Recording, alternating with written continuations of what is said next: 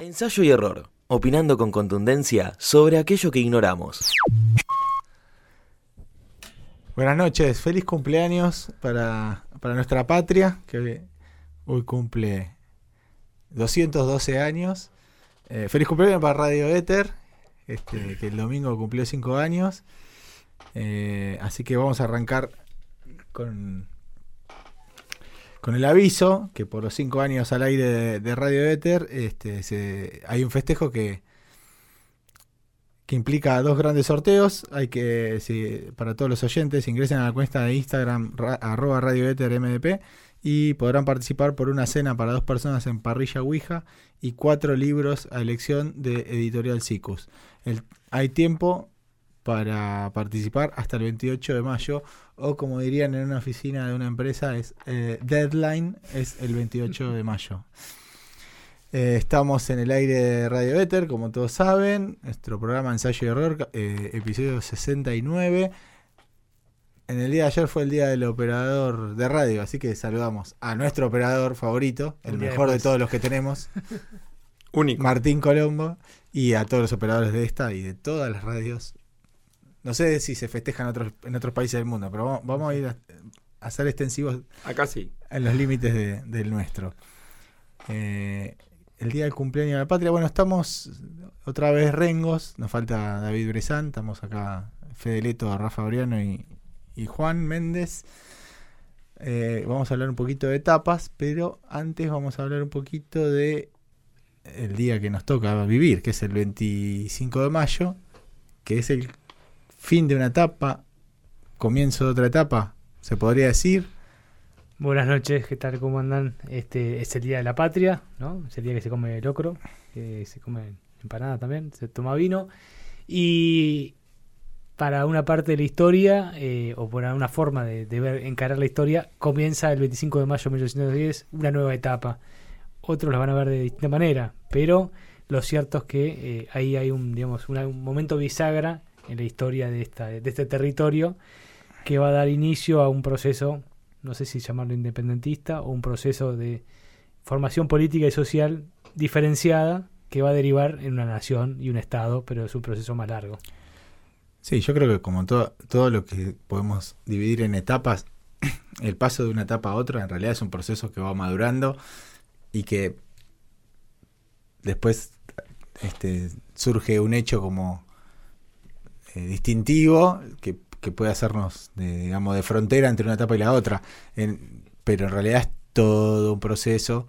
Sí, porque además, perdón, y- Teniendo el y- contexto sí, también. Esos momentos, esa etiquetar un momento como el inicio de una etapa, también hace reinterpretar ese proceso histórico.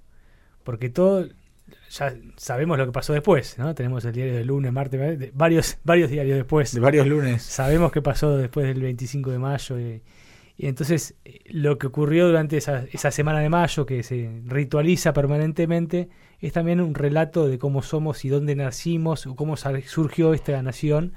Y, y que al, al mismo tiempo, para los que vivieron esa etapa, obviamente fue un momento de, de revolución, de ruptura, pero no se pensaba como una etapa nueva al principio, ¿no? Eso fue, se fue No se levantaron el 26 de mayo diciendo, Claro. hoy este, nace una nueva etapa. No, nace una nueva nación tampoco. la ayer terminó tampoco. La No. anterior. Buenas noches. ¿Cómo les va, muchachos? Sí, Bien, pensaba esto, ¿no? La, la distinción eh, entre etapas tiene que ser siempre a, a posteriori. Es como que uno dice, bueno, es como un balance y ahí, es- ahí reconoces el inicio y la finalización de la etapa anterior. Quizás es raro hablar de etapas eh, eh, diacrónicamente, ¿no? En el momento en el que está pasando no, no somos conscientes. No hay manera de distinguirlo. No. Cuando estás en el medio del proceso no hay manera de Vos distinguirlo. mientras presentabas el tema y dijiste vamos a- de tapas, yo pensé, ¿por qué no hablar de tapas? Tenemos otro tema, Ese me pero- gustó. Tapas. Ahí Porque viste queda. que la cacofonía de tapas queda como que la gente, que sea el oyente, dice, ¿de, de qué van a hablar? De el que, el que Tapas. acaba de sintonizar el dial, digamos. de etapas o salir de, de cic- etapas también. ciclos, fa- fases, es este Bien. Eh, todo más o menos. Periodos. Periodos. sí, sí. Sí, momentos, Sí. eras. Ya eras es más Sí, eras es como- histórico, geográfico, es como- geológico. es como más más amplio o más lejano. Bueno, la idea de etapa siempre es un recorte con todo lo que eso significa, ¿no? Que es totalmente subjetivo, tiene que poner cierta rigurosidad, pero al mismo tiempo es dejar algo dentro y poner algo fuera, ¿no? Es decir, bueno, a par- a partir de acá comienza, no sé, la Edad. Media, a partir de acá empieza la Edad Contemporánea. Entonces hay Sí, sí, sí. distintos debates sobre cuándo empieza una y otra, pero más o menos es como que ahí cambió todo. O como una mucho. cierta tendencia o costumbre a, a- a sacar conclusiones y entre ellas eh, dividimos en etapas. ¿no? Como, decir, bueno, como para poder analizar momentos, decimos, bueno, hasta acá pasó tal cosa, después otra. Lo que marcás la Revolución de Mayo, me parece que en el momento quizá fueron conscientes de estar viviendo un nuevo, un nuevo tiempo, mm, sobre todo por la pretensión y la actitud. Siempre me quedó la duda de la cuestión de los paraguas. Ya sé que de esto se habló mucho, que no llovía, No, no, no, que no había paraguas. No. ¿Qué pasó?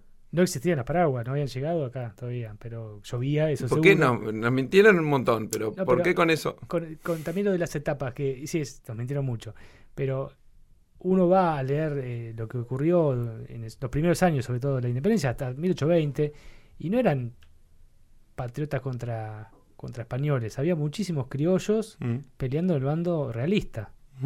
Muchos generales eran- Defendiendo- eran criollos, eran, eran nacidos en Perú o en el Claro. Perú. eh, Defendían y, había muchos españoles que se pasaron al bando patriota, que se empezó a decir en ese momento, ¿no? Mm. Y que lograban la nacionalidad.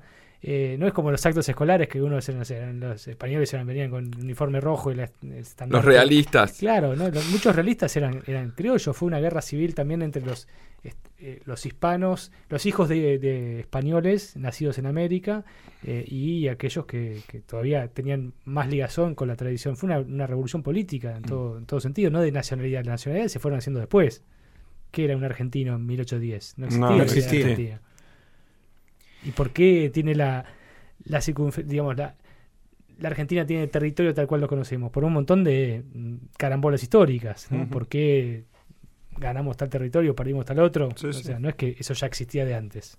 Después Sí. la- los relatos fortalecen eso. Y también lo que sucede con, con el 25 de mayo, que es como una, una mamushka de etapas, es que con el tiempo ha cambiado, ha, ha habido distintas etapas en cómo se interpretó y cómo se, Claro. se celebró. Y, Etapa respecto a la interpretación y del de 25. hecho, en, el, dos- en 2010, cuando fue el bicentenario, también hubo como un quiebre. Este, porque mm, hasta ese momento eh, el gobierno de Cristina venía de, de mal en peor con, con la, sit- o sea, había tenido el, el traspié de las 125, habían Mm. perdido las elecciones en 2009 y ese festejo del bicentenario resignificó un montón Sí.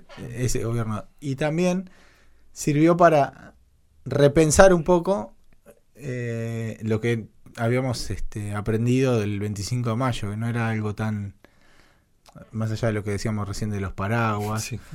O de otros detalles de esa época como el aceite hirviendo a los, Ingleses. a los ingleses, que no, tampoco fue, tampoco fue verdad. Agua, ¿Y qué agua sí. Agua, Agua caliente. Ajá. Por eso, en, en algo habrán hecho, el- cuando el programa Piña con Pergolini, eh, Piña decía, eh, fortuna valía el aceite, sí, ¿no? sí. no había manera de que tiren aceite caliente. Sí. Este, eran pocas las familias que podían... Por ahí algunos donde habían eh, freído mucho pescado. Este, no, Quizá, viste, ese, ¿para qué lo querían? Capaz que Este, grasa, le tiraban grasa caliente. ¿no? era agua, Grasa. agua caliente, sí, agua caliente. Em, se, se va con el tiempo cambiando la Perdón, forma. Me quedé pensando, qué, qué loco sería tener un inglés ahí que el agua esté tibia todavía, ¿no? Que diga, lo tengo acá y no le puedo, no tengo el agua que todavía no le... Quédate quieto. que Volvé en 10 que minutos. puse la pava. la, tengo en, la tengo en 70 grados. Retenelo que puse la pava. Eh, bueno, eh, as- así como mm, también fuimos descubriendo las patriotas. Exacto. Eh, y ahora llegan a los billetes. ahora llegan a los billetes. Otra cosa que cambia. Qué tema este, cómo los le dan billetes. vueltas al tema de los billetes, que los animales, que los próceres. Y Está su- bien igual, yo estoy de es un acuerdo. tema muy importante. muy Sí, me importante. parece que es para valorizar la moneda y otra. Es como diciendo, bueno, el de 100, miren qué lindo que está, démosle su valor, tratemos de que sirva para mucho más de lo que creemos, tanto que lo denigramos y que la guita ya no vale. hay como un, parece ahí un- un- una especie de recurso marketinesco de... A mí me parece que era el momento para sacar un, un billete de mayor denominación. Bueno, pero eso hubiese sido un efecto contrario, es decir, de Y- mostrar debilidad Y, económica. pero- Yo pero digo es que reconocer esto... la realidad también de la inflación, que la inflación, digamos, ¿de qué sirve sacar nuevos billetes de 100 pesos? Si ya el billete de 100 pesos es casi como el de 5. Y bueno, Ujú.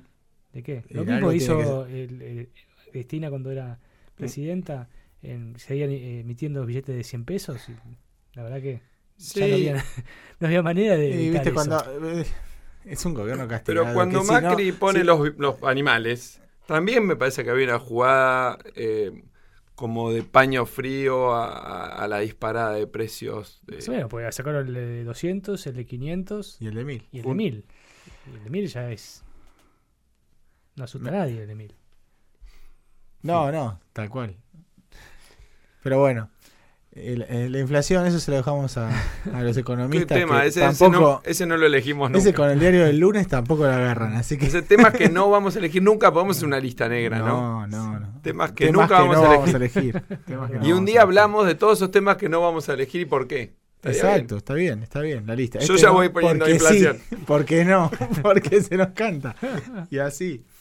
Eh, no, no, eso es un tema que ya demasiado que lo, lo escuchamos todo el día y lo Uf. sufrimos como para venir y tratarlo acá. Sí, Que cada uno se pague la terapia que pueda y, la, y lo resuelva de esa manera.